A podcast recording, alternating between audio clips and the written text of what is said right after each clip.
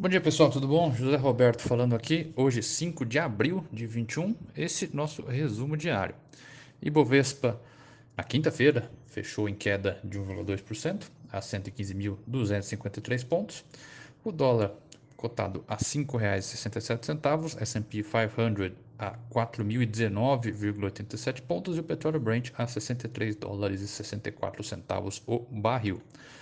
No Brasil, na política, o olhar continua direcionado para o impasse em torno do orçamento aprovado no Congresso com subestimação de despesas obrigatórias para que mais recursos pudessem ser destinados para emendas parlamentares.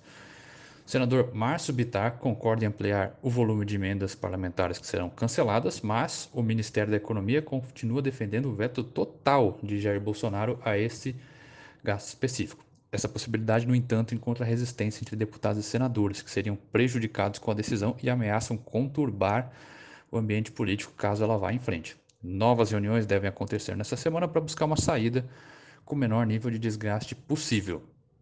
Em internacional, do lado da economia, destaque para dados fortes de geração de emprego nos Estados Unidos. Publicado na sexta-feira passada, relatório de mercado de trabalho americano veio acima das expectativas, mostrando uma forte criação de emprego, 916 mil em março, além da taxa de, de desemprego recuando para 6%. Ainda no ZEUA, o time de política internacional da XP destaca o pacote de infraestrutura de 2,25 trilhões de dólares do governo Joe Biden, continuando em foco. Segundo a Casa Branca, o projeto poderia ser aprovado até junho. No entanto, haveria forte resistência republicana a propostas e divergências entre dem democratas. XP espera um longo caminho de negociações à frente. Ok, pessoal? Por hoje isso. Estamos mais que à disposição para qualquer dúvida. Tenham um excelente dia. Até mais.